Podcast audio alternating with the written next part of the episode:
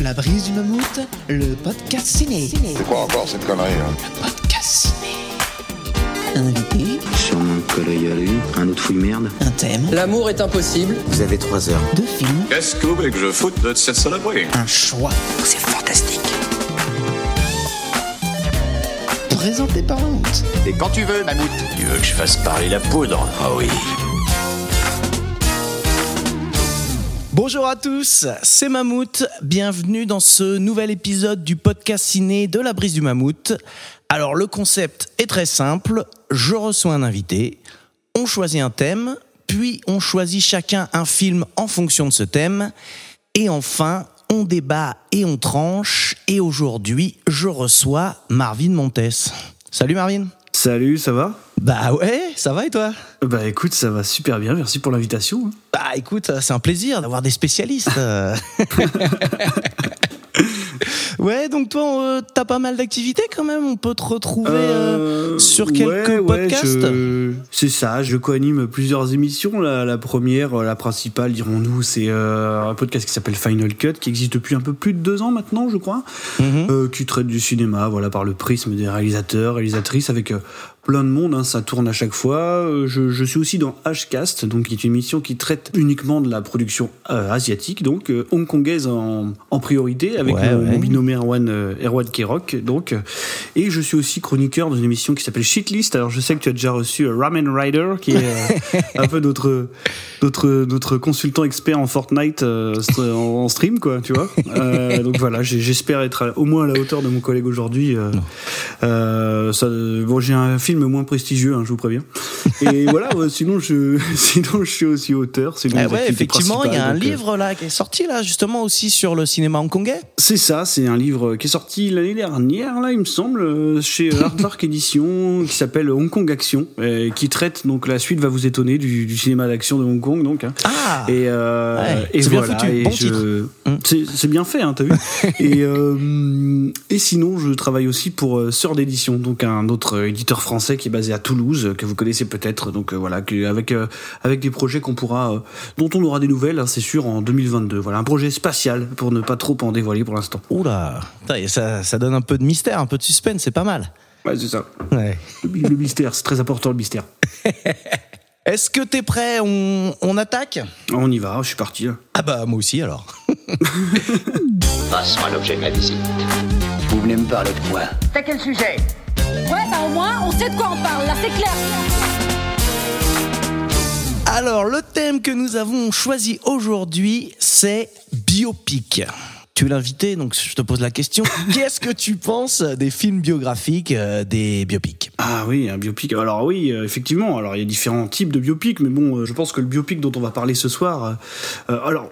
Oui, justement, ce soir, on a choisi des biopics un petit peu alternatifs, voilà, je le dis sans trop spoiler, mais, euh, le biopic, c'est un genre ou un sous-genre, vous appelez ça comme vous voulez, quand même extrêmement, euh, extrêmement important dans le cinéma classique, notamment le cinéma classique américain, en tout cas, c'est la, c'est la vision du biopic qui est la plus commune, hein, je pense, pour les spectateurs occidentaux comme nous, et c'est un genre, euh, alors je vais te le dire, que je j'affectionne pas plus que ça, en fait, en théorie, parce qu'il y a différents types de biopics, si tu veux, il y a, il y a un petit peu la grande maladie de ce genre, je pense, qui est d'être... euh, d'être des films qui parfois ne font pas de cinéma en fait. Tu vois je veux dire euh, c'est c'est extrêmement euh, c'est extrêmement compliqué de faire un biopic en fait puisque t'as- souvent tu portes des des choses tu parles de sujets qui peuvent peut-être parfois te dépasser un petit peu. Tu vois tu dois toujours faire avec euh, avec peut-être les desiderata de certaines communautés. Tu vois dans une émission il y a pas si longtemps que ça on parlait beaucoup de Bohemian Rhapsody justement. Ce qui est intéressant quand on parle de, de biopic de ce genre de ce que ça peut donner quand tu te retrouves face à un sujet qui est peut-être peut-être trop important euh, peut-être trop gros pour toi Mmh. à quel point tu peux te faire bouffer par un sujet quoi mais euh, mais en fait c'est un genre que j'aime pas plus que ça enfin j'en, j'en, j'en- disons que j'en ai pas consommé des tonnes j'ai plus de mal à m'y intéresser maintenant mais par contre qui peut quand même être porteur de vrais de vrais grands films en fait c'est un genre qui enfin je pense que pour réussir un biopic euh, malheureusement ou heureusement euh, c'est un genre qui demande de prendre énormément de risques en fait Ouais, c'est ce que moi je suis un peu assez d'accord avec toi. Moi, quand j'ai un biopic, là, souvent, ah, j'ai un petit peu peur. C'est pas un genre qui fait trop envie, quoi. Et comme tu disais, souvent le problème c'est que euh, bah on a l'impression que euh, pour les réalisateurs l'histoire est tellement importante que euh, ils osent pas trop y toucher et ils ont l'impression qu'il y a plus besoin de faire euh, de mise en scène, ouais, comme tu disais. Et du coup, on a des espèces de films très plats. euh. En fait, la question, je pense vraiment qui est la plus importante autour de ce genre-là, c'est qu'est-ce que toi tu fais? Où est-ce que tu te places en tant que réalisateur ou en tant qu'auteur par rapport au sujet que tu traites, quoi, tu vois? C'est est-ce que toi tu vas assumer de te placer au-dessus finalement de l'histoire que tu racontes, tu vois, euh, quitte à prendre parfois le dessus sur euh, sur encore une fois euh, ce qu'on attend de toi, ce que les gens qui connaissent le sujet attendent de toi, tu vois, ou alors est-ce que tu acceptes quelque part de relater des faits, enfin tout simplement. Bah Il y a ouais. des exemples comme ça qui sont hyper parlants, quoi. Moi je pense à un truc, alors c'est pas tout à fait un biopic, un film comme Spotlight par exemple, tu vois, qui a été un film à Oscar euh, assez, assez reconnu, alors qui est pas, je sais pas si on peut dire biopic, mais en tout cas un film basé sur des faits réels, quoi, qui aurait pu être un film presque important, tu vois, qui traitait de d'un des plus grands scandales pédophiles de l'histoire de l'Église euh, Ouais. catholique. Et au final, tu te retrouves devant un film qui fait que relater des faits, quoi. Mhm. C'est, euh, il se passe rien, tu vois. Alors que Bah. ça aurait pu être un truc peut-être, je sais pas, un peu fincherien ou quelque chose comme ça, quoi. Et mais c'est c'est pas du tout un film qui est capable de transcender son sujet, quoi. Bah tu vois, quand tu parles de Fincher, à l'inverse, Ah oui. euh, The Social Network, c'est euh, justement. c'est l'exemple type du bon, enfin du biopic réussi en tout cas. Et avec un sujet pas facile en plus, tu vois. Ouais. Dire, réussir à faire un espèce de truc euh, avec avec autant de tension, avec autant de maîtrise du, du suspense et de la mise en scène dans l'histoire de la création de Facebook, si tu veux. Ah ouais, c'était pas c'était pas forcément inné quoi, mais euh, mais il y a comme ça des exceptions, tu vois. Je pense à Ali aussi de Michael Mann qui est euh, qui est, je pense pour moi euh, une réussite absolue quoi. Alors écoute, je t'avoue que moi ça, je l'ai pas encore maté Ah parce ouais. que euh, Will Smith dans le rôle d'Ali, ça m'a un peu bloqué quoi. Et euh, et il y a aussi le fait que c'est un biopic. Alors même si c'est euh, effectivement un grand réalisateur, mais euh, ça m'a toujours fait peur. Maintenant, si tu me le conseilles, euh, Moi, je te dis que bah, déjà Will Smith. Après, bon, euh, moi aussi, j'ai des, disons que j'ai un, un avis parfois un peu ambivalent euh, sur sur le personnage, mais mais je pense honnêtement que c'est le rôle de sa vie. Il est vraiment bon et et en plus, tu vois, on parlait de biopic, un peu Wikipédia, et honnêtement, est-ce qu'il y a un sujet plus difficile à traiter, plus fort que Mohamed Ali finalement? C'est ça. C'est- c'est c'est compliqué et, et Michael Mann réussit à faire à peu près tout ce qu'il faut en fait, c'est-à-dire Hmm. ra- vraiment prendre ce sujet-là, en faire son film à lui, faire des faire des ellipses, euh, tu vois, ne pas se permettre de pas raconter certaines choses finalement et, et non non ça marche vraiment super bien et en plus en termes de mise en scène c'est extrêmement percutant et, et risqué quoi. Mhm. Voilà, je t'encourage à aller voir Ali. Eh ben écoute, euh, je, je vais y aller alors. je te- t'en voudrais peut-être, hein, mais euh, ah peut-être, hein, c'est possible, hein, c'est possible. est-ce que tu penses toi que un biopic ça doit respecter la réalité ou est-ce que il peut faire des entorses pour créer un film, un véritable film Je pense qu'en fait, ça reste avant tout du cinéma. Ça reste un film et ça doit véhiculer, je pense, une espèce de fluidité narrative ou au moins d'intensité dramatique. Et pour citer un très mauvais exemple en termes de qualité artistique, encore une fois, on parlait de Bohemian Rhapsody. Euh, moi, je déteste pas Bohemian Rhapsody, tu vois. Je trouve que euh, c'est un film qui, à la rigueur, euh, est relativement correct et cohérent au regard de son statut de produit dérivé, finalement. Tu vois, c'est-à-dire que c'est quelque chose.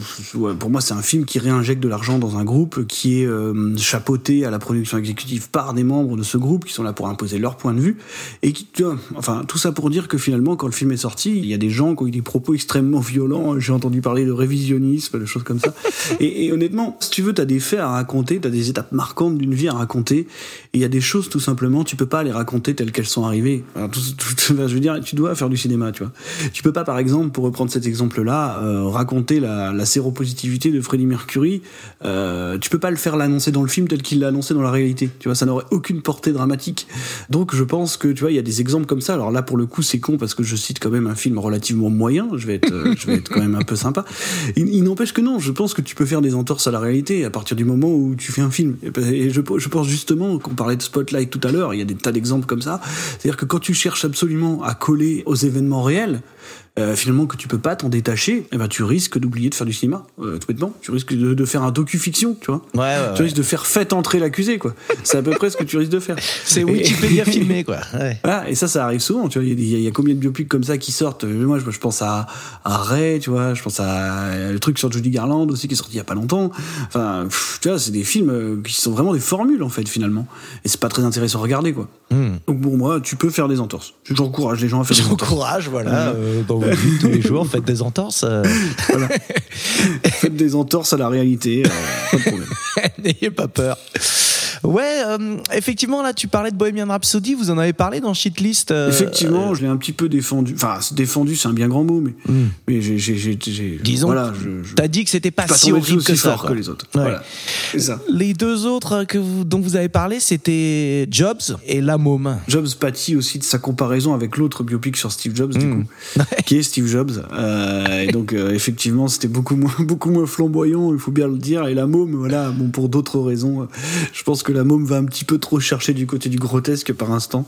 Et, et que je trouve ça un petit peu embêtant quand même. Et tu vois, euh, ce qui est rigolo dans le phénomène du, un petit peu du biopic, c'est que depuis quelques années, j'ai l'impression, et spoiler, je pense que c'est un petit peu dans cette voie-là qu'on va s'engager après, c'est que hum, pour éviter un petit peu tous ces écueils euh, qui appartiennent au genre, en fait, qu'on peut pas toujours éviter, c'est qu'on a aussi le biopic un peu alternatif, quoi. C'est-à-dire euh, toute cette vague qui s'intéresse plutôt à des figures qui sont peut-être moins populaires, qui génèrent moins de débats, moins d'engouement, tu vois. Moi, je pense à My Name is Dolemite, par exemple, qui est sorti sur Netflix il y a un an ou deux, qui était un petit peu presque le grand retour d'Eddie Murphy, euh, Mm. voilà, euh, au premier plan. Tu vois, vu que c'est des, des figures peut-être moins importantes dans la culture populaire, on peut se permettre plus de choses, on peut se permettre d'avoir un vrai point de vue, finalement, sans que ça choque le monde entier.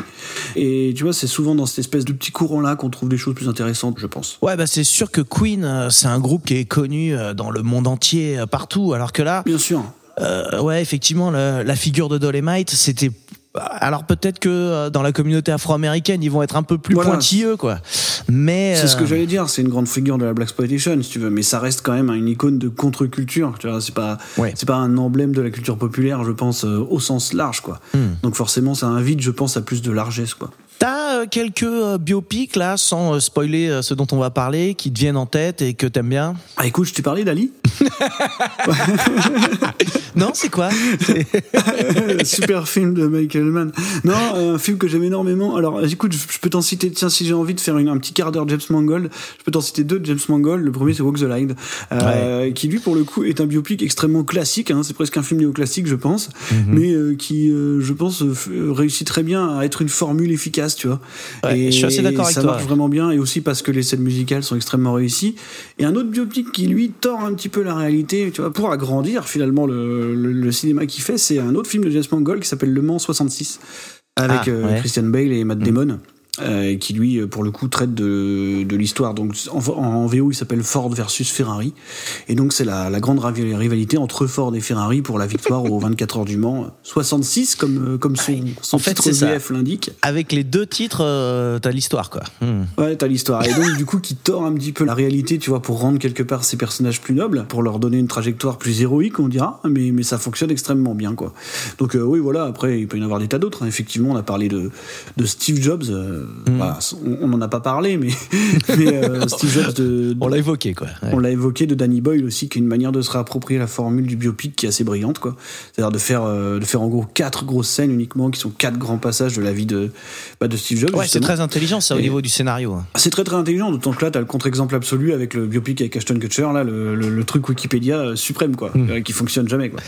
Dans la série, ceux qui tordent un peu la réalité, il y a Amadeus, quand même, de Milos Forman. C'est vrai qu'il tord, il tord méchamment la réalité, mais, mais, mais je pense quand même que c'est un très grand film. Ah ouais, c'est ça. Il, il tord la réalité pour faire un très grand film. Ah, il invente des rivalités qui existent quasiment pas, quoi. Hmm. Tu veux, mais, mais, mais, mais non, ça fonctionne très bien. Et puis en, en termes de pur cinéma, Amadeus, c'est grand, quand même. Et euh, toujours de Milos Forman, moi j'aime bien aussi euh, Man on the Moon. Man on the Moon, bien sûr, ouais. Ouais, ouais, ouais. Qui, alors, je t'avoue que je connais pas trop euh, la la vie d'Andy Kaufman. Là, je sais pas à quel Ouais. point c'est réaliste, à quel point euh, et c'est loin de la réalité, mais en tout cas, le film est vraiment bien. Le film est vraiment super. Ouais. Et euh, il y a le documentaire qui va avec aussi, Jim et Andy. Bien sûr. Ah, qui est assez ouf aussi du coup quand t'as vu quand tu vois Ouais, les deux c'est une, une folie. Effectivement. donc Jim Carrey qui avait l'impression euh, enfin je sais pas si c'était une impression ou si c'était vrai hein, mais en tout cas qui était donc euh, euh, pris euh, par l'esprit d'Andy Kaufman décédé bon Ouais, complètement. Mais il est allé très loin dans cette histoire. hein. Enfin, Ouais, je veux dire, quand tu vois le documentaire, t'hallucines d'ailleurs. Et il y a le dans le documentaire il y a le fameux coup de fil de Milos Forman qui appelle Jim Carrey pour lui dire écoute c'est plus possible faut que t'arrêtes parce qu'il était tout le temps Andy Kaufman quoi et il fait ouais, c'est- c'est clair. Et là, apparemment, il reprend sa voix un peu normale de Jim Carrey. Il lui fait Ouais, je veux bien essayer, mais je sais pas si ce sera aussi bien. Il est lui incroyable dans, il est incroyable dans Man on the Moon, euh, Ouais, ouais. Mm. C'est- de ses performances euh, les, les- les plus folles, quoi. Il y a aussi quelques films euh, qui sont des biopics, même si on n'y pense pas trop. Je pense par exemple euh, au Loup de Wall Street. C'est vrai que c'est un biopic. Ouais. C'est un biopic alternatif, quoi, on va dire, hein, pour le coup. mhm. Mais, mais, mais que- qui est un film que j'aime beaucoup aussi. Ouais, un ouais. film que j'aime beaucoup euh, chez, chez Scorsese. Puis il y a, il y a même Jay Reichman, quelque part, est un biopic, hein, si tu veux. Ben oui, Bah, c'est complètement un biopic. euh. Ouais. En fait, il y a beaucoup de biopics. Hein. Silence, c'est un biopic, hein. je veux dire, si on va par là. Euh, mais ouais, il y a beaucoup de choses comme ça. euh, y a- a beaucoup de choses comme et ça. tu sais quoi, la liste de Schindler, c'est aussi un biopic? C'est un biopic. Ouais, C'est un biopic, effectivement. Le, pas le plus joyeux, mais un biopic tout de même. Plus joyeux, effectivement. Le pont des espions, est on peut continuer comme ça longtemps, je pense. Euh, Et écoute, moi, il y en a un que j'ai envie de citer, euh, qui est assez récent et que j'avais pas mal aimé, c'est Moi, Tonya. Ouais, j'adore Aitonia. J'adore. Aitonia. Je le trouve vraiment super. Et là, on est encore dans la, la pure vague du biopic alternatif, quoi, parce que c'est une figure, euh, Tonya Harding, qui est pas extrêmement populaire. Je pense qu'il est un petit peu tombé dans l'oubli, en fait. Et on comprend pourquoi en voyant le film, hein, mais, Ouais. j'ai adoré Aitonia, quoi. Je- genre, c'était vraiment la révélation, tu sais. J'avais toujours quelques doutes sur Margot Robbie par rapport à l'image qu'on peut avoir d'elle dans certaines grandes productions. Et là, je la trouve vraiment dingue dans Aitonia, quoi.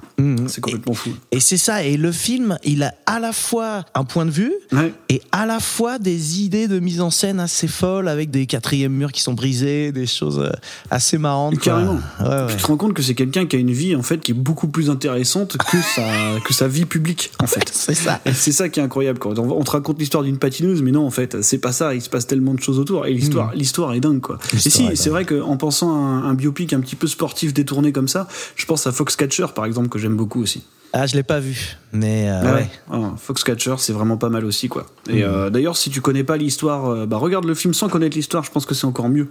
Et après, il y a pas mal de docus qui sont sortis autour de cette affaire-là, quoi. Mais c'est assez surprenant, bon, extrêmement glauque, mais mais, mais plutôt surprenant. Bon, écoute, je, crois qu'on a fait un bon petit tour hein, de la question. Bon, hein, on va plutôt s'attarder sur les films qu'on a choisis. Ça te va? Ça me va bien. Eh bien, c'est parti. Allez, à toi l'honneur. On commence par quoi? Exposez votre proposition. C'est parti. Alors, Marvin, Oui. quel film as-tu? Oui, c'est c'est bien toi. C'est bien moi, c'est bien moi. Oh, faut être sûr, hein, faut être sûr, mais euh, Ok. Ouais. Il n'y a pas de, pas de tromperie sur la marchandise. non, je crois pas. Quel film as-tu choisi pour nous parler de biopic? Euh, écoute, j'ai choisi un film d'Adam McKay euh, qui s'appelle Vice, donc euh, qui est un biopic qui traite d'une personnalité euh, extrêmement étrange, extrêmement mystérieuse, extrêmement secrète, qui est l'ex-vice-président des États-Unis, donc le colistier de George W. Bush, qui est Dick Cheney. Voilà, film qui est sorti en 2018, réalisé et écrit évidemment par Adam McKay avec Christian Bale, Christian Bale le performeur, tu vois, dans, dans, dans le rôle principal quoi. Il y a aussi euh, Amy Adams que je trouve vraiment très très bien. Bien sûr, ouais. Il y a un casting euh, assez fou. Hein. Il y a ouais, Amy Adams, Ah ouais, comme tu dis. Il y a Steve Carell aussi, qui est extrêmement présent. Steve Carell. Il y a Sam Rockwell. Et, qui- et c'est ce que j'allais dire, j'aime beaucoup Sam Rockwell. Il arrive à faire un George W. Bush. euh, à la fois, tu le reconnais, même physique, même de la tête. Bon, j'imagine qu'il y a un peu de maquillage, tout ça. Ah, il y a beaucoup Mais de maquillage, je pense. ouais, et même dans l'attitude, il, il arrive à, à faire un truc assez sans être dans la parodie, quoi, parce que c'est un mec qui a vachement été parodié de Ah bah George W. ouais, Bush, mais, ouais. mais là, il arrive à, créer quelque chose vraiment, je trouve, Sam Rockwell. Ouais, moi, je trouve qu'il fait un meilleur Bush que Josh Brolin dans W, si tu veux mon avis. Après, euh, voilà, euh, il y avait le, c'est une émission qui balance, hein. le W d'Oliver Stone, euh, qui pour le coup, je trouve, était assez grotesque et, et, pas, et pas très fin. Mais après, Sam Rockwell est toujours bon hein, en général. Hmm. Et, et tout le monde est plutôt bon hein, dans Vice. Ouais, ouais. Tu veux commencer par quoi? Je, je- Vas-y, je Écoute, t'en vais- prie. je vais t'expliquer euh, pourquoi Vice en fait déjà. Parce que c'est un c'est un film que j'aime énormément, tout en étant conscient des défauts qu'il a. Tu vois, c'est pas un film qui, en fait, j'ai j'ai remarqué en, en en discutant pendant des années qu'il y avait beaucoup de gens qui avaient des réserves sur Vice et j'essayais de comprendre pourquoi. Alors moi, moi à la base, euh, Adam McKay, c'est un réalisateur que j'apprécie beaucoup. Euh, j'aime quasiment tout ce qu'il a fait. Moi, je l'ai plutôt découvert par, euh, on va dire par l'intermédiaire de son parcours cinématographique, puisque c'est quelqu'un quand même qui est issu du SNL. C'est un des grands auteurs du Saturday Night Live. D'ailleurs, euh, l'ensemble des textes de Will Ferrell quand il jouait le président euh, George Bush hein, dans le SNL, c'était des textes qui étaient signés Adam McKay. Quoi. Donc ceci expliquant euh, certainement cela. Tu vois et, et en fait, Adam McKay, c'est quelqu'un que j'aime énormément au cinéma parce que c'est un réalisateur alors qu'on peut rattacher peut-être au courant de la comédie potache, à quelque chose en tout cas d'assez absurde, assez grotesque. Tu vois, moi je pense à des films que j'ai adorés qui sont Step Brothers Brothers, par exemple. J'aime énormément Step Brothers, tu vois. Euh, je, je, je, je, suis fan absolu de Step Brothers déjà et, et, et de Ricky Bobby. T'as Les Nights aussi, qui est un- une comédie d'action euh, que je trouve formidable. Et ma comédie d'action, je pense peut-être préférée all time, qui est The Other Guys, euh, qui s'appelle Very, Bad Cops en français. Horrible titre VF d'ailleurs. Ça manquait de Very Bad là ces derniers temps. Ouais, alors c'est ils ça, sont ouais. Very Bad Cops. C'était dans, ouais. dans cette grande période des Very Bad, tu vois. Et, et donc, tu avais cette comédie d'action qui s'appelait The Other Guys. Et, et ce que je trouvais en fait assez formidable, alors euh, vous, allez comprendre peut-être que parfois ça peut être considéré comme étant un peu balourd, mais c'est-à-dire que euh, McKay, comme on le disait, il fait des films qui sont extrêmement grotesques, extrêmement absurdes, parfois très premier degré, tu vois, dans la vanne, quoi. hein. Des fois, c'est des blagues de paix, quoi. Très clairement, on en est là. Mais, mais pourtant, c'est un réalisateur qui a toujours été ouvertement politique en même temps. Tu vois, c'est jamais un propos politique larvé, ça a toujours été asséné comme ça. Et je trouvais ça intéressant, par exemple, dans une comédie comme The Other Guys, qui est quelque chose de complètement, quand même un peu bêta par instant, on va pas se mentir, tu vois, quand même un pastiche de buddy movie. Euh, il, ré- il réussissait quand même à te parler de manière assez didactique du système pyramidal, euh, des arnaques immobilières, tu vois, de ce genre de choses qui passaient super bien dans le film finalement, tu vois. Le, le- le plan des méchants, Mhm. c'était une vraie arnaque existante euh, qui arrive aux États-Unis, tu vois. C'était des choses quand même qui, enfin, ça voulait dire quelque chose. Pareil pour Talladega Nights, on s'en rend pas vraiment compte nous en tant qu'Européens. Et par exemple, s'attaquer au NASCAR, donc euh, tu sais ces fameuses courses de voitures avec des gens qui font 300 tours sur un ovale, euh, passionnant le dimanche après-midi.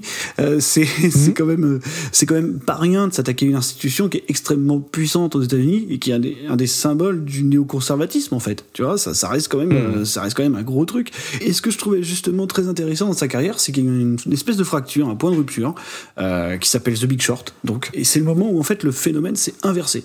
On va dire que Adam McKay avant il faisait fondamentalement euh, des comédies absurdes, des comédies potaches, des pastiches dans lesquels il intégrait un discours ouvertement politique. Et à partir de The Big Short, il est plutôt passé dans le phénomène inverse, comme on disait, c'est-à-dire qu'il fait des films qui sont des films, on va dire, euh, premièrement politiques, quoi, qui sont des vraies charges en fait. The Big Short, c'était la, la crise des supprimes, et dans lequel il place des scènes un petit peu grotesques, quoi. Il va toujours chercher un petit peu la rupture de ton. C'était un truc que j'avais adoré, tu vois. The Big Short, c'était très malin. C'est-à-dire que Adam McKay était parti du principe que on va parler de la crise des supprimes, qui est un truc quand toi-même tu n'es pas un grand financier peut paraître un peu cryptique quand même.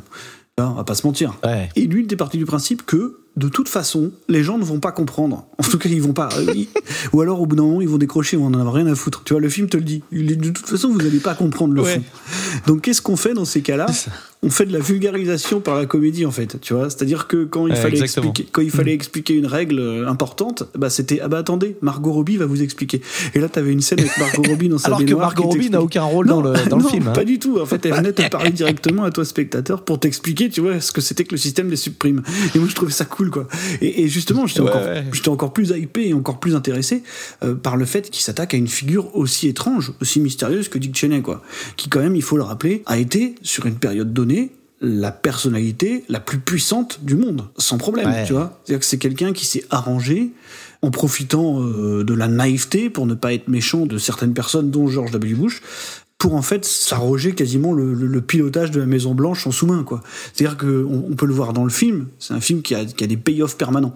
C'est-à-dire que chaque décision qui est prise par Cheney, on te montre tout de suite les conséquences immédiates. Alors ok, ça peut être, comme je disais, peut-être parfois interprété comme étant un peu balourd, tu vois, un peu pas très subtil quoi. C'est extrêmement littéral les premiers degrés, mais mais c'est un truc qui fonctionne assez bien quoi. Tu vois, c'est un film qui te rappelle aussi que en fait finalement, euh, on va pas faire le lien avec certains contextes qu'on pourrait vivre, mais euh, il y a des choses qui peuvent euh, arriver dans ton quotidien, qui sont un petit peu rampantes comme ça, que tu vois pas forcément arriver, et que finalement chaque petite décision prise dans un bureau, une petite discussion anodine qui veut rien dire, peut avoir des conséquences terribles quoi. C'est dit un moment justement dans le film euh, où ils disent faut se méfier de ceux qui écoutent parce que ceux qui écoutent c'est ceux qui retiennent et qui agissent le moment venu quoi.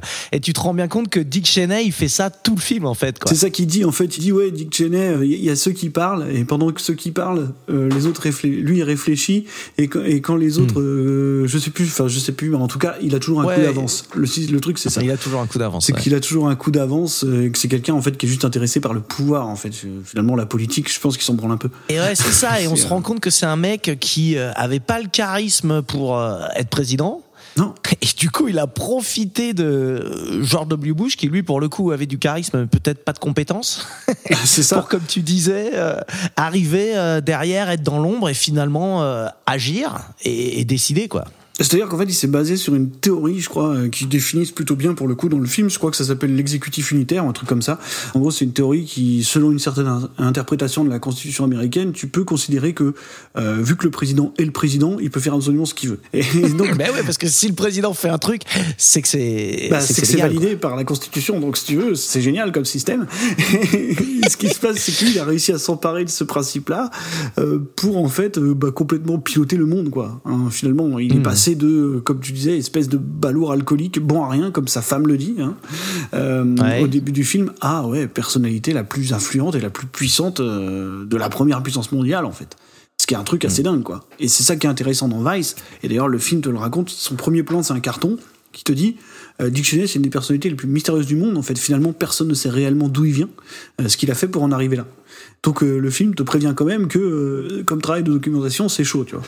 Et, Ouais, voilà. voilà. Et c'est écrit, mais putain, on a bossé. Ça, ça m'a fait marrer aussi. Ouais, alors euh, euh, t'as dit pas mal de trucs là. Donc cette théorie là sur le pouvoir du président, apparemment j'ai vu que c'était quand même assez controversé. Hein. Tout le monde n'était pas exactement d'accord, mais bon. De toute façon, euh, vu que là, euh, Dick Cheney, euh, il va être sur le 11 septembre euh, en 2001, donc là, tout de suite, euh, évidemment, euh, c'est un temps de guerre, machin. Le président, il prend beaucoup de pouvoir et là, ils peuvent décider de ce qu'ils veulent.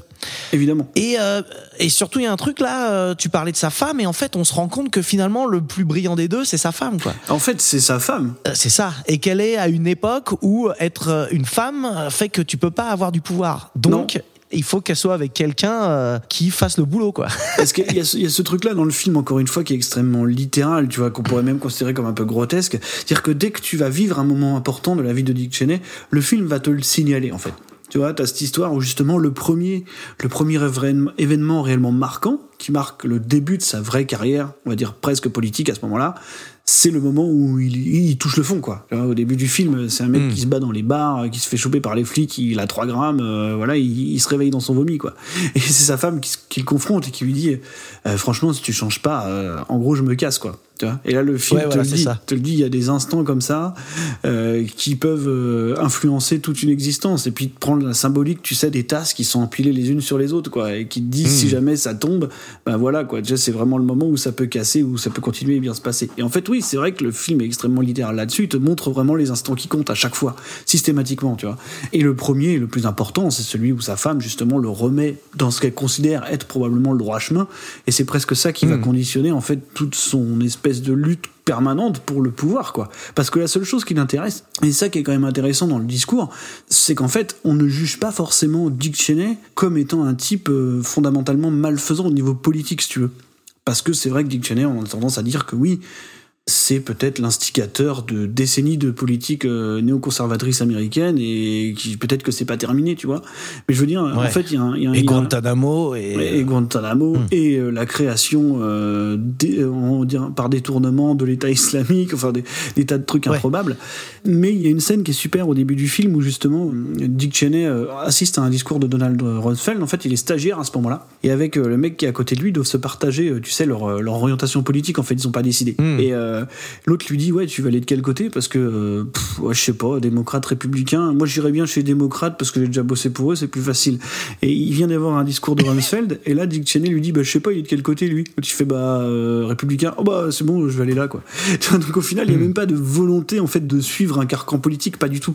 La seule chose qui l'intéresse, c'est le pouvoir, quoi. Tout simplement le pouvoir. Ouais, justement, j'ai vu que c'était une critique qui était un peu souvent faite au film, c'est que ce côté-là est pas tout à fait vrai et que euh, en fait c'est un mec euh, qui avait euh, des convictions de conservateur en fait depuis le début. Euh, bon, après euh, on sait pas, comme tu disais, c'est un mec qui est assez mystérieux, mais apparemment il avait déjà bossé avec les républicains avant et tu vois, il y a eu quelques petites retouches qui ont été faites. Après, il faut pas oublier un truc quand même qui est important, c'est que le film a un vrai point de vue parce que c'est un film qui est orienté politiquement. Exactement. Euh, C'est-à-dire que les, les convictions d'Adam McKay, on les connaît. Si tu, veux. Ben, si tu suis sa carrière avant, si tu sais à peu près de quoi il a parlé, euh, même depuis le SNL, euh, ses convictions on les connaît. Il y a un Apurna Films aussi qui est derrière, c'est-à-dire que c'est produit par Megan Edison. Il y a aussi Brad Pitt qui est dans l'affaire.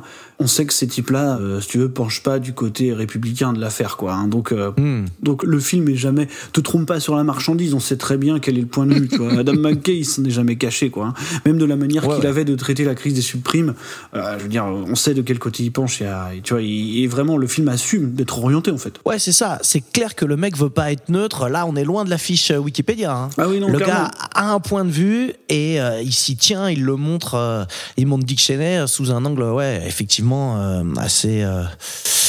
Euh, je sais pas comment on pourrait dire, mais bon. C'est ambigu un peu, hein, quand même, parce qu'il arrive à générer un peu d'empathie autour du personnage par instant, tu vois. Je trouve pas que, au moins, on le présente pas non plus comme un espèce de monstre dénué de tout sentiment. Hein. Il, a des limites, en fait, presque, qui va franchir fait, à la ça. fin, mais il a des limites. Et c'est vrai que euh, les, les limites, souvent, c'est sa famille.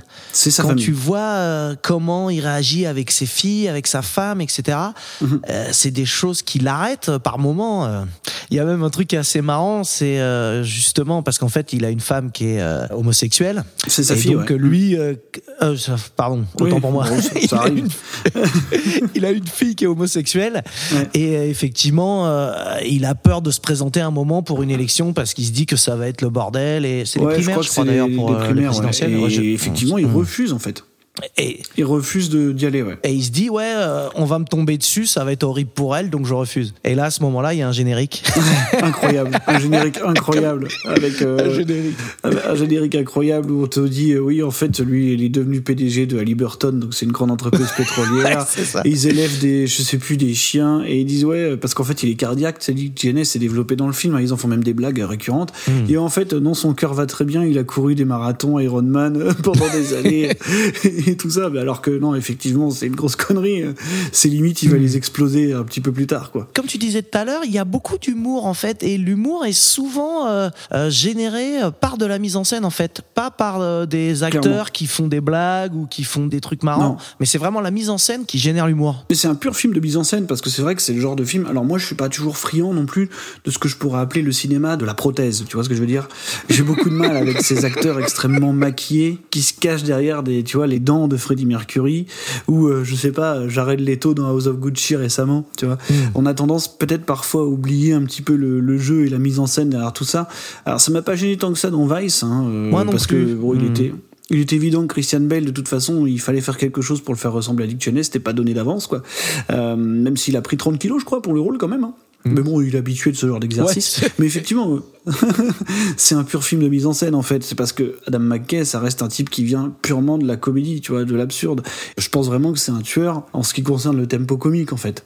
Enfin, dire, il est extrêmement bon là-dedans et il est extrêmement bon quand il faut être ludique. Mm. hein, à plein de moments du film, parce que faut pas oublier qu'on parle quand même de la vice-présidence de Dick Cheney, qui est un sujet qui est assez éloigné de nous, finalement, en tant qu'Européens, en tant que Français, et qui pourrait vite nous emmerder, tu vois, quelque part. Ça pourrait quand même être un film de, tu vois, un film de parlementaire, un petit peu, quoi. Ça pourrait être difficile. Et en fait, ils rendent le tout extrêmement ludique par le quatrième mur qui est régulièrement brisé, par Dick Cheney qui te parle face caméra, par des phases totalement absurdes qui arrivent, tu vois. Moi, je pense à ce discours de Shakespeare improbable, qui arrive, euh, qui arrive au, au moment où il doit ils sont dans leur lit là? Ouais, au moment où il doit prendre bah, une décision la plus importante de sa vie, qui est celle en fait de rejoindre George W. Bush euh, pour les élections, quoi. Et, et, et- Mm. et, euh, le film te dit, euh, en fait, t'as le narrateur hein, qui te dit, oui, euh, euh, on sait pas, personne ne sait vraiment ce qu'ils se sont dit ce soir-là, mais euh, je pense pas qu'il soit dit de grands dialogues shakespeariens, mais vu qu'on peut le faire, on va le faire comme ça. Et derrière, euh, tu vois, il te présente la discussion comme étant un truc euh, super théâtral et tout, et c'est vrai que ça marche super bien. Et je pense que le meilleur choix de mise en scène en fait du film, finalement, c'est tout ce qu'il y a autour de sa narration, de la manière dont est construite ta narration. Dire qu'on utilise un narrateur qu'on te présente pas en fait, on ne sait pas vraiment qui c'est. Mhm. C'est quelqu'un qui te dit qu'il est lié à Dick Cheney. Euh, alors de quelle manière on sait pas, tu vois, tu peux supposer peut-être que c'est quelqu'un de Mais sa on verra famille. plus tard, On verra hein, plus tard, on verra plus tard, on verra plus tard. Et après je sais pas s'il faut spoiler comme des cochons. Oh, on n'est pas obligé de On dire qui c'est. On n'est pas obligé de dire qui c'est, mais voilà, il y a un espèce de twist final euh, qui marche assez bien, quoi. Le, Hmm. le film te chope un peu comme ça. Et tu vois, c'est tous ces petits artifices-là qui sont à la fois de la narration pure, mais aussi de la mise en scène, parce que Adam McKay fait du vrai cinéma. Tu vois, il filme en scope, euh, c'est pas Hmm. non plus, euh, pas non plus n'importe quoi. T'as des scènes de guerre, t'as des choses qui marchent vraiment assez bien. T'as un découpage qui, enfin, un pur truc de tempo comique, tu vois, de temps en temps. Moi, je pense à tous ces Hmm. échanges qu'il y a entre lui et Rumsfeld, par exemple, qui sont extrêmement dynamiques. On doit beaucoup à Steve Carell aussi, évidemment. Steve Carell est très bon. Ouais, hein, Steve Carell est, est vraiment bon. Et puis t'as tous ces, il y, a- il y a une séquence que je trouve fantastique aussi, c'est celle où, où Dick Cheney est en train de- d'exposer en fait sa stratégie et explique à peu près de quelle manière il va investir toutes les strates du pouvoir quoi. Et t'as un espèce de tableau qui se déroule en temps réel devant toi, tu vois, avec des pions qui s'installent pour t'expliquer. Ah oui, avec des pions là, ouais, ouais. Et ça, C'est ça fait un peu Monopoly. Ouais. C'est marrant, c'est très bien foutu. C'est ouais. exactement le même procédé que dans The Big Short en fait. C'est-à-dire que tu vas pas être obligé de saisir tous les tenants et les aboutissants, mais on va te montrer les choses de manière ludique et didactique et tu vas te faire une idée d'ensemble et comprendre à peu près les enjeux. C'est ça qui est important. Oui, il y a un passage aussi euh, qui est moins crucial, mais qui me fait beaucoup marrer, c'est quand il dit. euh, euh, la voix off, elle dit ouais, c'était un mec qui était capable de te dire des choses assez folles et qu'elles paraissent euh, réalisables. Oui, c'est Et là, tu le incroyable. vois dans le bureau, et il dit bon alors, écoutez les gars, je vous propose qu'on se foute à poil et qu'on aille courir en, en se branlant la nouille euh, dans le jardin. C'est ça. Et là- Et en face, t'as le président, je sais plus qui c'est, je crois que c'est Carter à ce moment-là, Ouais, ouais. qui dit euh, non non mais écoutez-le, ça a l'air bien. Ouais, ah ouais, vas-y, on fait ça. Ok, ça marche.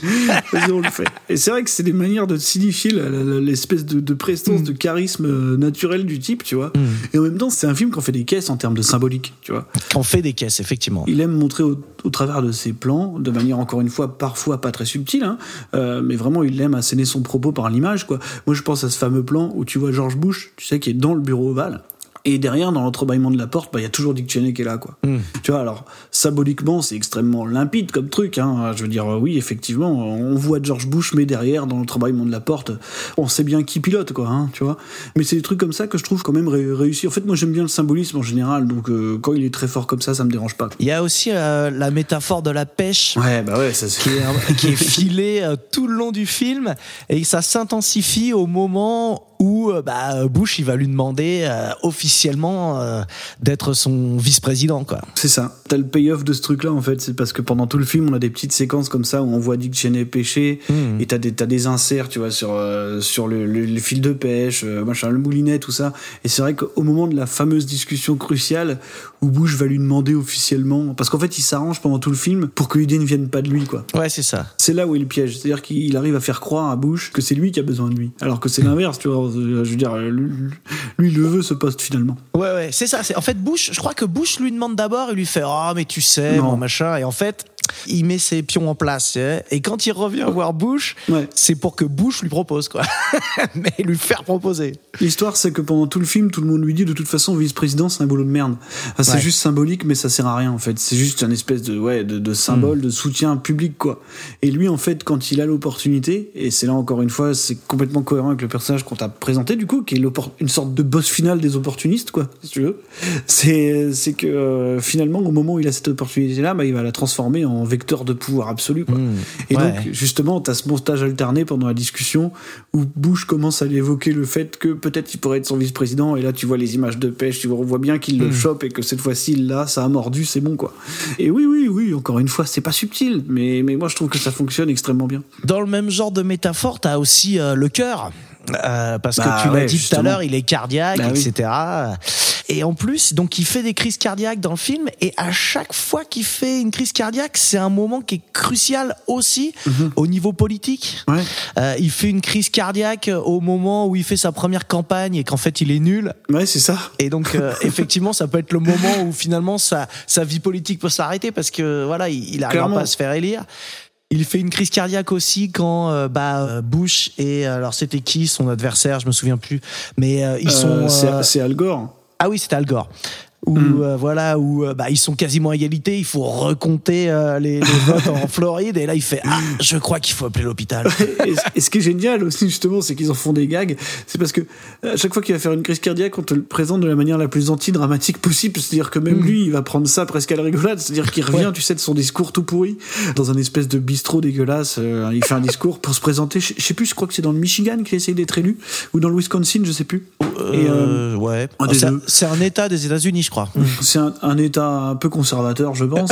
et, euh, et à la fin de son discours, tu sais, euh, où il a été nul, personne l'a écouté, et puis il arrive et il dit Bon, euh, les amis, je crois que je vais devoir aller à l'hôpital. À chaque fois, c'est comme ça que ça se passe, tu sais.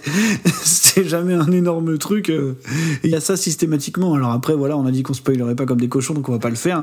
Mais l'histoire Voilà. du cœur et de tout le symbolisme autour du cœur est extrêmement importante, quoi, dans, dans, dans, dans le promo du film. Écoute, euh, j'ai l'impression qu'on a euh, bien fait le tour quand même là. Est-ce que tu veux rajouter un petit truc sur le film? Euh, non, non, non, non, non, voilà, moi après, je lui, les quelques reproches que je peux lui faire, si tu veux, c'est peut-être Mhm. parfois d'être un, euh, je dirais, de simplifier peut-être un peu trop son propos, de céder un peu à des idées reçues, tu vois. J'ai toujours un peu de mal quand on me présente euh, George W. Bush, par exemple, juste comme un bénet. Tu vois ce que je veux dire? Je trouve que c'est un petit peu cynique comme approche. C'est-à-dire que alors, ça reste un type qui, euh, de manière totalement inattendue, euh, est quand même devenu président des États-Unis, si tu veux. Et je sais pas, il y, a- il y a ce truc un petit peu complaisant, je trouve, de le présenter systématiquement comme un imbécile euh, qui ne maîtrisait rien. Je, je pense pas que ça soit la, la, la totale vérité, ça me semblerait impossible. Donc euh, voilà, il y a ce genre de choses comme ça que je trouve un petit peu, Et je t'avoue un petit peu expédié, quoi. à ce niveau-là, je m'attendais à bien pire en fait. Ouais. je m'attendais à bien pire quand je voyais le film et surtout que le premier moment où tu le vois, euh, bah, c'est euh, Dick Cheney qui va à une réception faite par le père, euh, George Senior. Et, le euh, fils est complètement raide. Et c'est ça, et il est complètement bourré dans le. Ouais, ouais, ouais. Donc euh, je me suis dit, aïe, aïe, aïe, quand on va le revoir plus tard, ça va être une, euh, ça va être assez raide. Et finalement, euh, il est idiot. hein. C'est une certitude. Ouais. Mais je trouve que. il est extrêmement idiot. Mais je trouve que ça aurait pu être pire. Je trouve que ça aurait pu être pire. Ouais. Bon, après. Voilà, c'est juste euh, certaines choses Mais comme ça, raison. tu vois. Je pense que c'est une personnalité qui l'intéresse pas tant que ça, je pense, McKay. euh, Ouais. quand, tu vois, par- parler de Bush, ça l'intéressait pas plus que ça, donc il en a fait une sorte de comic relief finalement, Hmm. pour bien accentuer le fait que c'est Dick Cheney, tu vois, que c'est Dick Cheney le cerveau, quoi.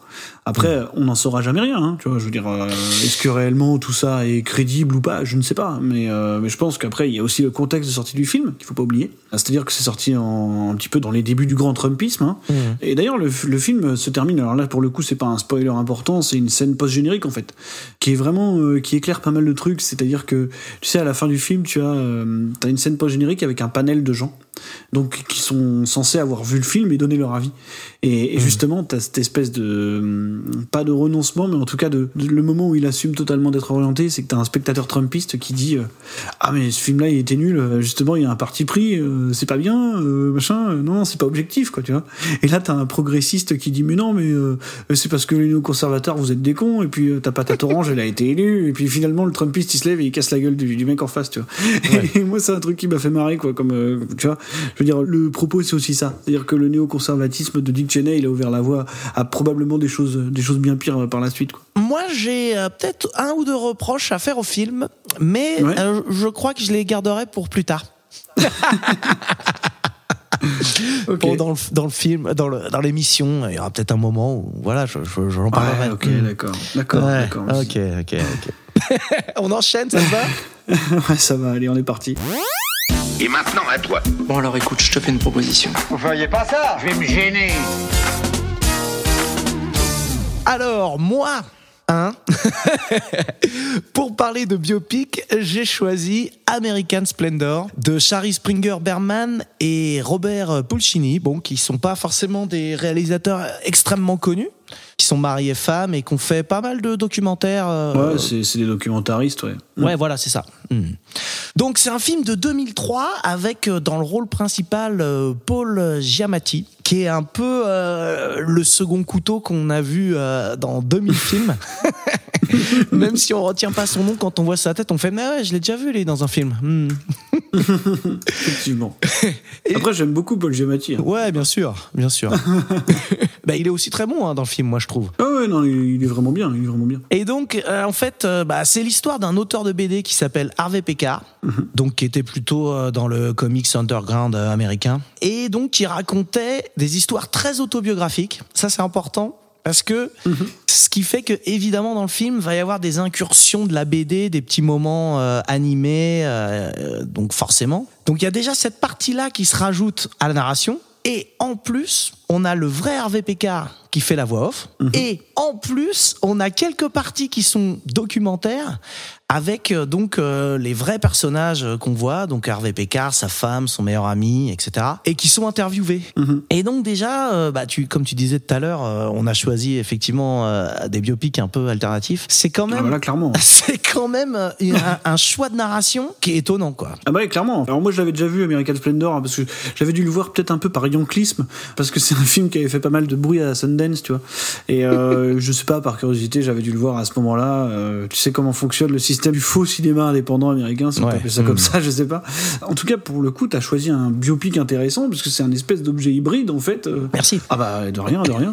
et qui, qui- qui se situe entre le documentaire, entre la docu-fiction et entre le l'amoncellement d'images d'archives, quoi. Parce que c'est, enfin, je veux dire, les, les différents types de médiums s'allient et se mélangent de manière assez limpide et assez brillante, je trouve vraiment, tu vois, parce que comme tu disais, t'as ces passages où Harvey Pekar, le vrai Harvey Pekar, est en train de parler euh, face cam, euh, tu vois, t'as les phases de fiction avec euh, Paul Giamatti, et t'as même parfois des phases de fiction à l'intérieur desquelles s'intègrent des images d'archives, vois, toute la partie Ouais, de ça, c'est génial. Quand il était une espèce de mascotte non officielle du David Letterman Show, tu vois. Mm. Et, euh, et non, non, mais ça marche vraiment super bien en fait. hein. Je veux dire, c'est bon, c'est une manière d'aborder euh, d'aborder un sujet vraiment pas facile pour le coup, puisque c'est quand même quelque part la grandeur de la vie ordinaire, quoi.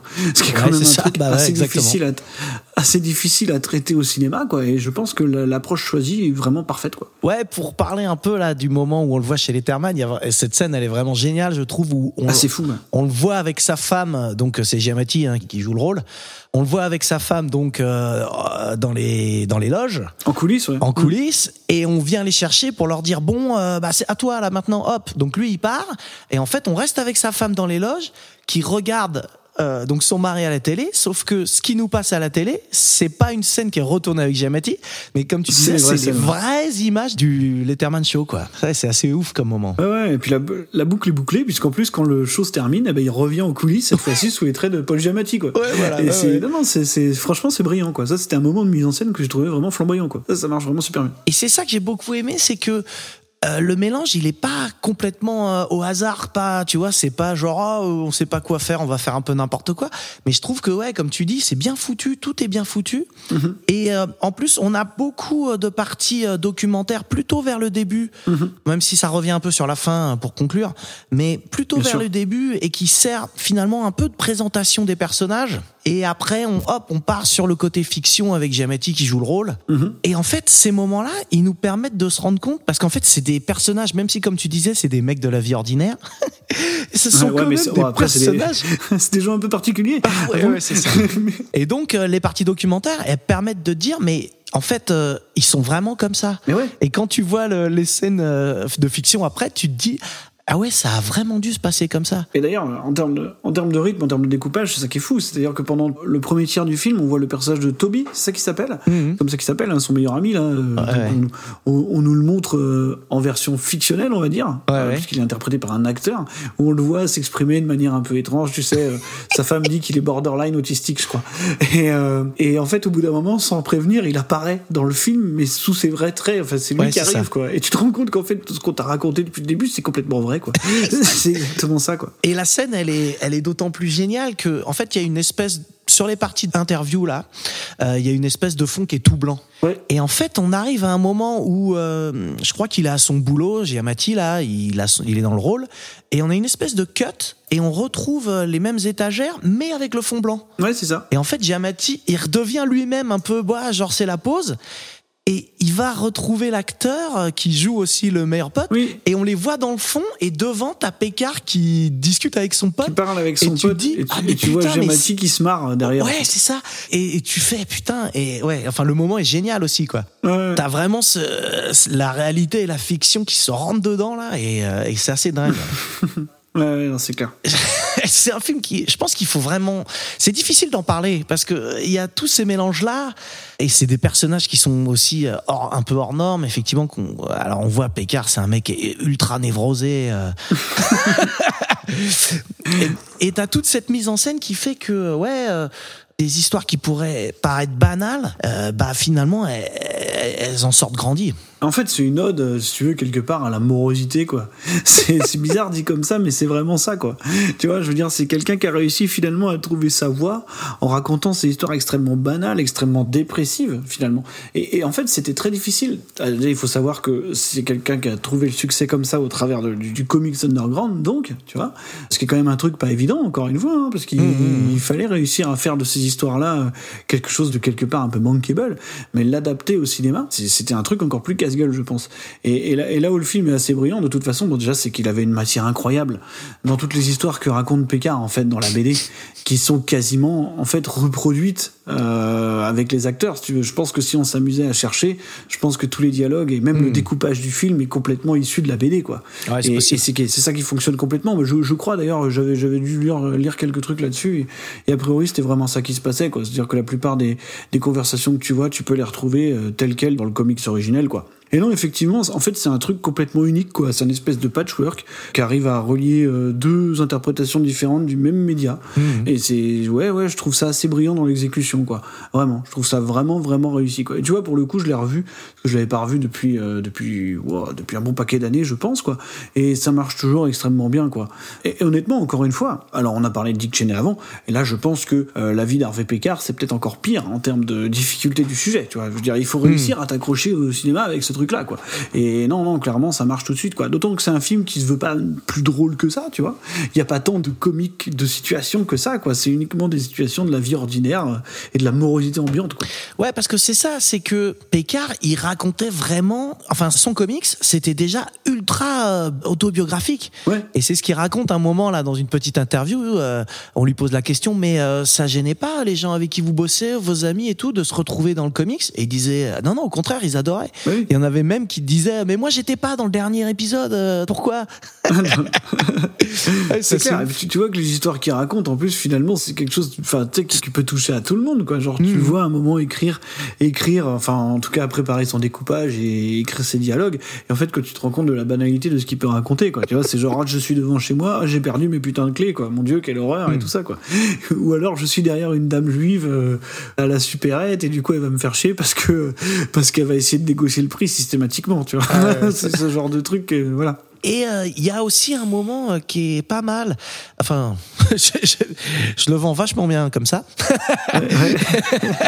Il y a le moment où, alors c'est après il tombe malade et il y a un moment où il a une espèce de délire et il raconte une histoire sur des mecs qui s'appellent Harvey Pekar comme lui et qui trouvent dans l'annuaire là. C'est ça, ouais. Ce passage il est assez ouf euh, où on arrive à sortir un petit peu du film. C'est à moitié en, animé. Il se retrouve encore une fois sur ce fameux fond blanc, en fait, justement, où en fait il fait ni plus ni moins que de dessiner quasiment un comics en avançant, en fait. Et ouais, ouais, il raconte cette histoire invraisemblable de, de je quoi, c'est un bottin téléphonique. Il se dit, mais moi j'ai un nom, Un nom j'ai un nom improbable. complètement, un nom improbable. Et finalement, je me rends compte qu'il y en a deux autres. et puis, euh, la, la- la- au même, je crois que la même année, euh, il y en a un des deux qui meurt. Et finalement, c'était le père de l'autre qui avait appelé Ouais, son fils ça. pareil que lui, qui est mort l'année d'après. Enfin, je veux dire, même là encore, tu vois, c'est une histoire Ouais. d'une banalité affligeante et qui fonctionne à merveille, quoi. C'est improbable. Je pense que c'est les, évidemment, c'est les, les manières de rédiger et de raconter qui font beaucoup à la magie du truc, quoi. Bien sûr. Et ce qui est marrant, c'est qu'il arrive à, du coup, à t'emmener après cette histoire euh, qui est assez, qui paraît assez dingue, effectivement, vu comment elle est racontée, sur des questions de, mais euh, est-ce que mon nom il va rester? Est-ce que je vais survivre à quelque chose? Est-ce que et du coup, ça re- relance aussi sur l'idée, bah, est-ce que son comics il sera lu quand il sera mort? Qu'est-ce que ça va devenir? Même le film, etc. Tu vois, je trouvais le passage assez intéressant et ça ouvre une petite piste de réflexion comme ça sur euh, un truc un peu philosophique, euh, même si c'est peut-être un peu branlette, mais euh, je trouvais ça. Non, c'est un des propos du film en fait finalement, c'est-à-dire que c'est euh, comment tu fais pour te démarquer de la masse? Je crois que c'est un, vrai- un dialogue comme ça qui est littéralement dans le film en fait. Te démarquer de la masse et devenir quelqu'un, tu vois, parce qu'il a aussi l'exemple de son ami, c'est Crumbs, du coup qui lui est un dessinateur, euh, une grande figure hein, du comics underground, qui a réussi à vivre de son art, et ce qui fait qu'il l'admire énormément au début quoi. Et, et en fait c'est un truc qui est presque poétique dans l'idée, c'est-à-dire que comment réussir à se démarquer de la masse finalement en racontant ses histoires du quotidien quoi. Et, et je veux dire c'est quand même un truc assez épique finalement quoi quand tu y penses. Tu vois Ouais, ouais. et, et le film rend ça particulièrement brillamment quoi. Je, je, peux, je pense qu'il faut pas voilà il faut pas minimiser le truc c'est vraiment extrêmement réussi quoi. C'est un exercice tellement casse-gueule si tu veux que tu peux qu'être admiratif euh, du résultat quoi. Et j'ai vu que le film, il avait eu quand même pas mal de récompenses, hein, et c'est souvent pour le scénario. Ouais ouais bien sûr. Il a eu une nomination aux Oscars aussi euh, pour euh, meilleur scénario adapté. T'en avais C'est le entendu grand prix du jury à Sundance quoi. Hmm, c'est ça, voilà. Ouais, bah ouais, quand même. Après, voilà, ce qui sort de Sundance, tu sais, euh, parfois, Ouais. voilà, hein, c'est assez compliqué le système Sundance. Voilà, il y a beaucoup de lobbying autour et tout. Pour... Mais bon, après, pour le coup, c'est un vrai film Sundance, ça. Tu vois, dans le sens, euh, dans le sens, euh, le cinéma indépendant américain, euh, presque pour les nuls, c'est ça, quoi. Sans, sans être péjoratif, tu vois, mais dans la tonalité, dans la manière de raconter, dans la manière de fabriquer le film, c'est complètement ça, quoi. Mais, mais non, non, c'est un film que j'adore aussi. C'est deux films que j'adore, en fait, donc c'est compliqué, que tu me demandes là. Eh ben écoute, peut-être que euh, passer justement à ce moment compliqué, hein? Si si, c'est vraiment ce que tu veux. C'est la nature du métier. Le point de conversation, c'est un ultimatum. Nous devons faire des choix. Ça va trancher, chérie. Je rappelle que le principe du choix, c'est de se demander lequel de ces deux films tu recommanderais à un pote qui te dirait qu'est-ce que tu me conseilles comme biopic. Ouais. On va avoir, j'essaie de trouver un truc mieux, mais pour l'instant je reste sur ce principe-là, hein, désolé. Vas-y, vas-y, vas-y. On va avoir 20 points chacun qu'on va répartir entre les deux films. D'accord. Tu vois, donc si on pense qu'ils se valent, on met 10-10. Après, s'il y en a un qui est un peu mieux, on met 11, l'autre 9, etc. Ouais, voilà, ok. hein, t'as compris le principe. J'ai compris. Et puis après, on fait la somme de nos deux votes et puis euh, bah, on voit lequel a gagné. Quoi. Ok. Avant de voter, je te propose quand même euh, qu'on compare un peu les films et peut-être qu'on dise des choses euh, éventuellement euh, qu'on aurait gardées. Hein, J'ai rien gardé, j'ai tout donné. ah, t'as tout donné. Mais ça, c'est t'es comme ça, toi, tu donnes tout. Ouais, je, je démarre c'est parti. Non, alors, Allez, vas-y. Je- je- comme tu disais, euh, je- du coup, je, moi j'en ai gardé, j'avoue. euh, comme tu disais, ce Toi, sont... toi, t'es chez toi, t'es à domicile, pour. Voilà, c'est ça, je, connais Ouais. les ficelles. Euh, là où tu as tout à fait raison, c'est que les films, ils sont comparables dans le sens où ils sont tous les deux alternatifs hein, pour des biopics et ils ont des idées de mise en scène qui sont très fortes. Et euh, du coup, c'est vraiment ce qui, pour moi, les sort du lot. Et effectivement, euh, tu vois, si j'ai envie de parler d'un biopic, j'ai envie de parler de, de l'un ou de l'autre. C'est une évidence, quoi, de biopic comme ça. Mhm, bien sûr. Le petit souci, moi, que j'ai avec Vice, d'ailleurs, euh, ça me fait penser, là, euh, je me permets euh, de mettre un peu de suspense avec cette digression, mais ça, mais le titre est- vachement bien trouvé parce que Vice, c'est à la fois euh, vice-président et c'est le diminutif sûr. de, euh, hein, et puis c'est aussi le vice, ouais, bon, voilà. Ah, bien sûr. Et on ne l'a pas dit, mais c'était vraiment super bien trouvé comme titre pour le coup. Voilà. Donc, euh, Vice a gagné. Meilleur titre. Meilleur titre. Et non, parce que c'était le moment où je fermais ma parenthèse pour dire que le problème que j'ai avec Vice, c'est qu'en fait, bah, j'ai vu The Big Short avant. ouais. Et je trouve que les deux films sont très proches. Et je trouve finalement que euh, bah, The Big Short, il est mieux. Je sais pas si c'est ton avis ou pas. Euh, je- Non, non, moi je penche vers Vice. D'accord. Bon. Sinon j'aurais choisi, sinon j'aurais choisi The Big Short Ouais. ce soir, voyons.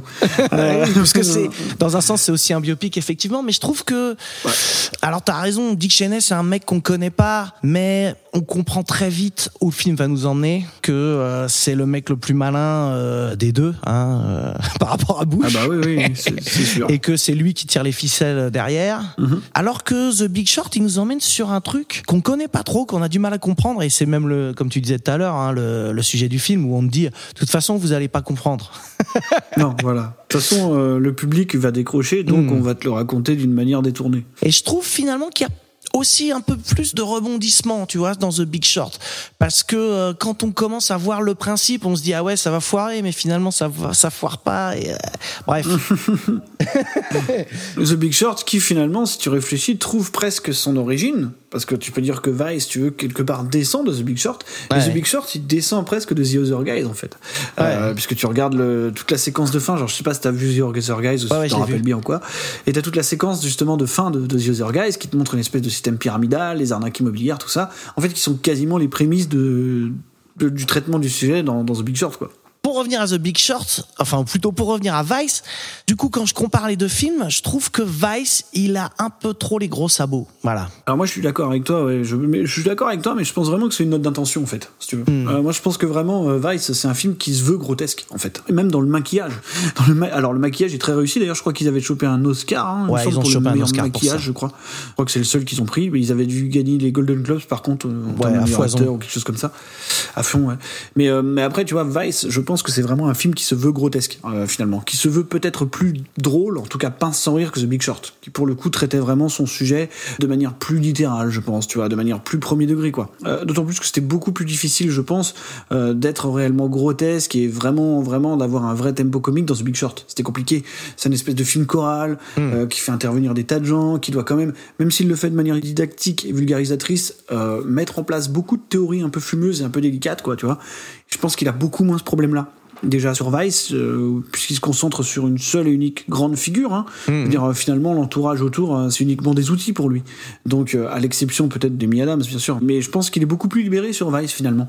Parce que The Big Short, c'était aussi un exercice très compliqué, qui était de passer du statut de réalisateur de comédie potache à réalisateur ouvertement politique, quoi. Et voilà, moi je pense que l'intention de Vice c'était d'être, grotesque, que ce soit dans le, dans le maquillage, dans l'interprétation même parfois de Christian Bale ou de surtout de Steve Carell qui pour le coup on fait vraiment des caisses. Ouais, et on fait des caisses. Euh, quelque part d'essayer d'accéder à une espèce de dédramatisation comique parfois, tu vois, au, au travers de, de- d'événements qui sont d'un tragique absolu quoi. Et voilà, moi, moi en fait j'ai surtout l'impression de le voir plus libéré à ce moment-là. D'accord, écoute, ouais, peut-être. Et peut-être que ça va continuer, puisqu'il y a Don't Look Up qui va bientôt arriver sur Netflix. Alors, je, je te Ouais. cache pas, là, si je peux faire une petite digression, que je suis beaucoup moins confiant au vu des bandes annonces que j'ai vues jusqu'ici. J'ai un petit peu Eh. peur du résultat, ça me fait vraiment flipper. Mais on sait jamais. J'ai peur qu'il commence à être peut-être un peu trop à l'aise dans cette espèce de registre, tu sais, politique allégorique. Si tu penses que Vice avait des gros sabots, là, je pense que, je pense que Don't pire. Look Up, c'est taille 60, là. Ça va, ça va être, ça a l'air d'être terrible là-dessus, quoi. J'ai l'impression surtout que le problème, c'est autant, euh, bah, tu vois, les, les deux films dont on vient de parler, ils étaient un peu pince sans rire, euh, second degré, euh, alors que là, il, il y a l'air d'avoir des vraiment de l'humour plus direct, quoi. Et je sais pas si ça marche bien du coup. Tu vois, je me demande sur quelle phase de sa carrière il est. Hmm. Donc on a connu cette phase de réalisateur de comédie, on a eu cette phase de deux films hein, pour l'instant de réalisateur politique, et là peut-être qu'on en arrive à une démarche de fusion, je pense, puisque Don't Look Up, c'est quoi? C'est la découverte d'un astéroïde, euh, en, en gros de la fin du monde annoncée par Mhm. deux, euh, je sais pas exactement ce qu'ils sont, s'ils sont chercheurs ou Ouais, je sais pas c'est ça, les exactement. scientifiques. ouais. Et C'est-à-dire qu'au moment où ils vont faire le tour des plateaux télé, de la sphère politique pour prévenir de la, de la fin du monde, si tu veux, euh, personne ne les écoute, tout le monde se marre et tout le monde dit vous inquiétez pas, on réglera ça. Pour ce qui est en fait une allégorie extrêmement pataude, à mon avis, de, euh, de- de- du réchauffement planétaire ou du, Mm. du désastre écologique euh, en cours, quoi, tu vois. Euh, voilà, de ce que j'en ai vu, j'ai un petit peu peur que ça manque de subtilité pour le coup, quoi. Donc euh, je, je sais pas exactement comment ça va se passer, mais de, de ce qu'on en a vu pour l'instant, Ouais, ça fait un peu peur. euh, Je flippe un peu. Je te cache pas que je flippe un peu. D'autant plus que c'est distribué par Netflix et qu'on sait que quand on est distribué par Netflix, il y a des possibilités pour qu'on te mette, euh, tu sais, pas trop de bâtons dans les roues. Hmm. Euh, C'est-à-dire que tu dis quand même parfois un petit peu les coups des franches, quoi. Euh, même si Netflix ne produit pas à proprement parler, il n'empêche que en termes de financement, euh, tu vois, par exemple, parfois c'est ce que tu vas voir quand personne d'autre veut te financer. Hmm. Et euh, voilà, il se peut que, Il y a des raisons que des ça se hein. termine un petit peu en roulement. Ouais. Écoute, c'est ça Et le, je- le petit reproche que j'ai à faire. Écoute, j'accepte ta critique et j'aurais pu faire la même, tu vois. Mais Ah. d'un autre côté, mais d'un autre côté, moi je saluerais la noblesse du point de vue. Tu vois ce que je veux dire? Non, mais je veux dire, le fait d'assumer, d'avoir un point de vue sur la figure que tu traites, même si là c'est pas non plus extraordinairement difficile, je veux dire, Hmm. je pense pas qu'on aurait pu faire un film qui encense Dick Cheney. Tu vois, quelque part, ça aurait été compliqué. Mais c'est vrai que c'est assez rare de faire un film sur un mec qu'on n'aime pas. Mais ouais. Et de tout de même réussir à en faire un personnage, tu vois, Mhm. à quand même quelque part parfois générer une sorte de début d'empathie, à se laisser aller soi-même, à mon- montrer une personne détestable sous son côté parfois le plus humain, parce que ça existe, tu vois, il y a quelques moments dans le film où encore une fois tout à l'heure on a parlé de ses limites ou des choses comme ça, on se rend compte que il y a des choses auxquelles il ne touche pas euh, dans le cercle familial quelque part, ça reste pas loin d'être un père comme un autre finalement, tu vois. Et- mais, mais moi je, je salue, voilà, je, je, je comprends et je sais que c'est un film à gros sabots. Je le sais, c'est évident. Enfin, de toute façon, voilà quoi. Et je pense que de toute façon, Adam McKay, euh, c'est un réalisateur à gros sabots, on va pas se mentir. Tu vois. mais, euh, non, mais je veux dire, ça a jamais été quelqu'un d'extrêmement subtil, tu vois. Euh, Je veux dire, euh, quand il te présente le NASCAR, euh, qui est une organisation conservatrice avec, pour la plupart, des mâles blancs catholiques et hétérosexuels, et qui te symbolise un petit peu la fracture avec un Français homosexuel qui déboule dans leur sphère un petit peu de, de redneck, quoi. Tu vois, on peut dire ça comme ça. C'est pas non plus d'une grande subtilité, et ça l'a jamais vraiment été, tu vois. Mais encore une fois, je peux accepter qu'on ait ces gros sabots-là quand on a vraiment un point de vue qui est assumé, en fait. Et moi, c'est ça que j'apprécie là-dedans. Dire que oui, tu fais un film sur Dick Cheney, oui, tu fais un film ouvertement politique, vraiment au premier degré, mais tu assumes complètement la direction dans laquelle tu vas, quoi. Et à partir du moment, moi, ça me va. Je veux dire, euh, ok, tu fais un film anti-conservateur, bah, tu le fais jusqu'au bout, quoi. Euh, tu vois, quitte à en faire des caisses là-dessus, c'est pas grave. Parfois à déformer la réalité, certainement. Mais au moins, au moins, tu vas au bout de ta démarche, et là-dessus, c'est bon pour moi. Très bien. Voilà. Voilà. Bon. Bonne soirée. Merci. Merci, c'était bien. est-ce que tu veux rajouter un petit quelque chose ou est-ce qu'on passe euh, aux notes? Allez, allons-y. Je serai de la plus grande objectivité euh, Bah, comme toujours. Possible, bien sûr.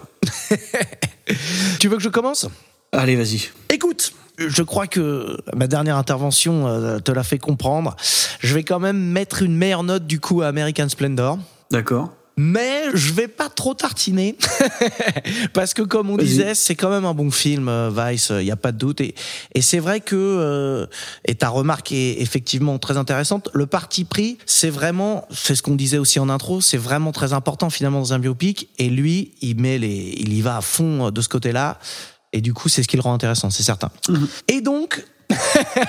je vais mettre 12 pour American Splendor et euh, 8 pour Vice. D'accord. Eh ben, alors attends, qu'est-ce que je peux faire pour t'emmerder là du coup? Mettre la même chose dans l'autre sens. C'est ça?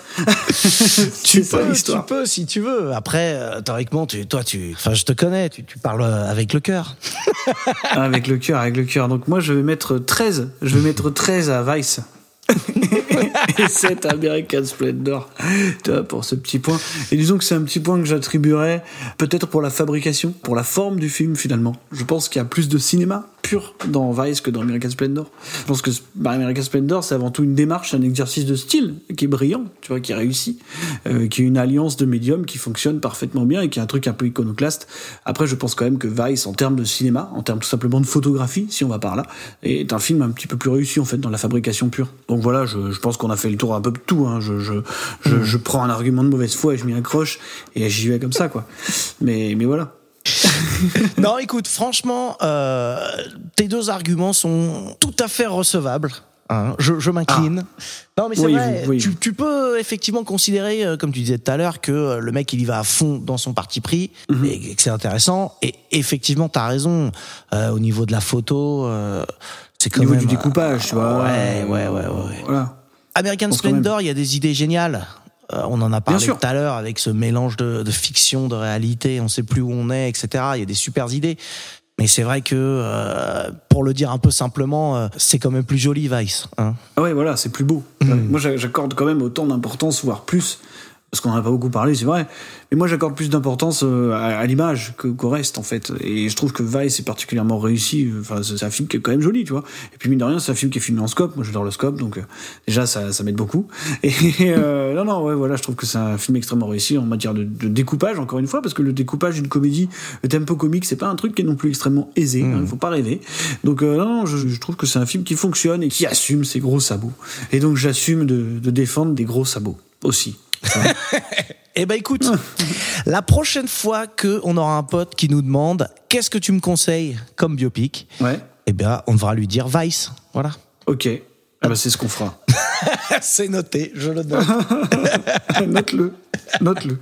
Mais quand même, America- American Splendor, voilà, tu peux aussi. c'est pas de la merde. Hmm. Bah non, carrément pas.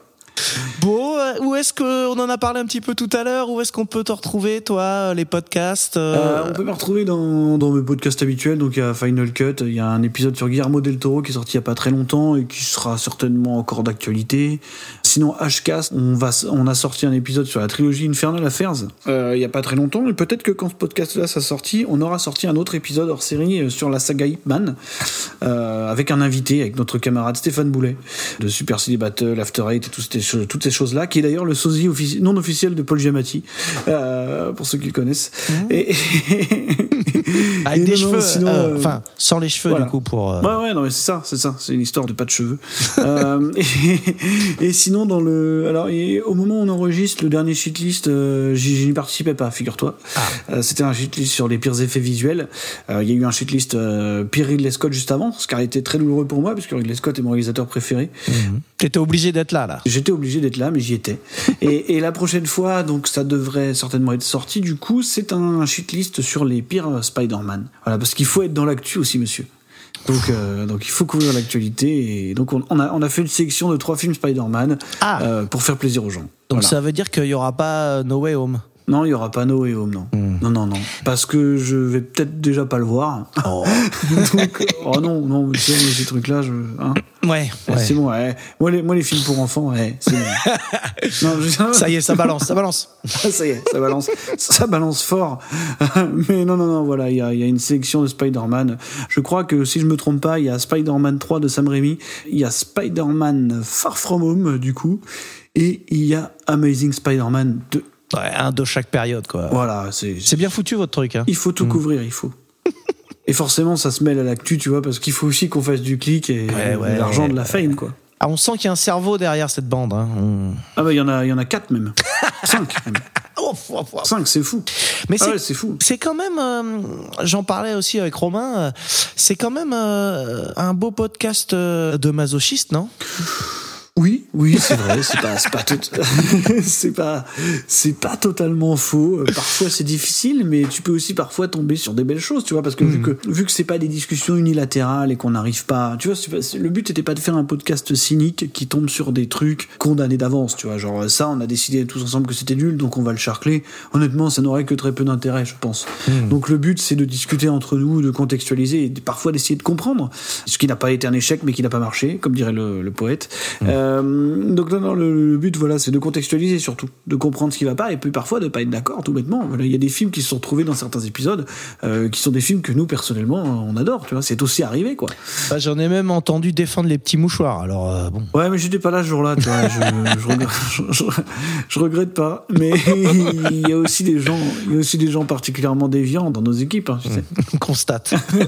C'est aussi ça le problème. Et il reste aussi euh, ton livre, donc Hong Kong Action?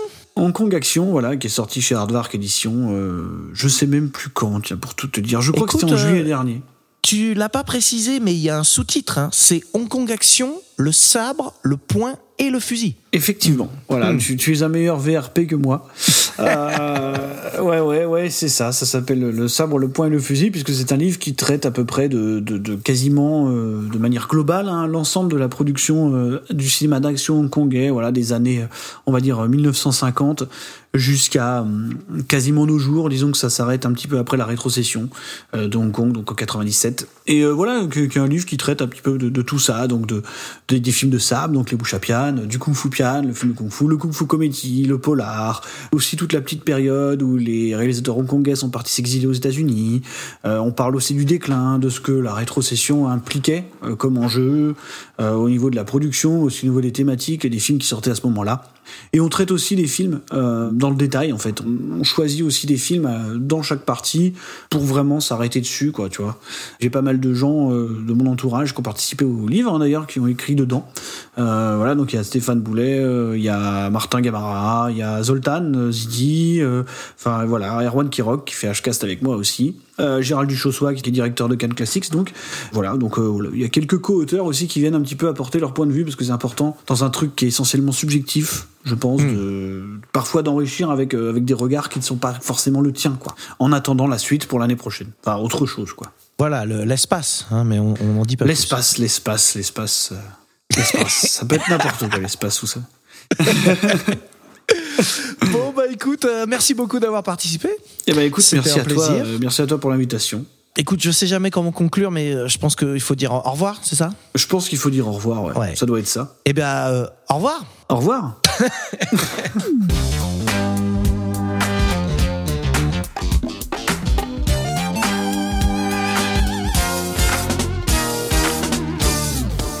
Bon, excusez-moi. Il est tard maintenant, il faut que je rentre.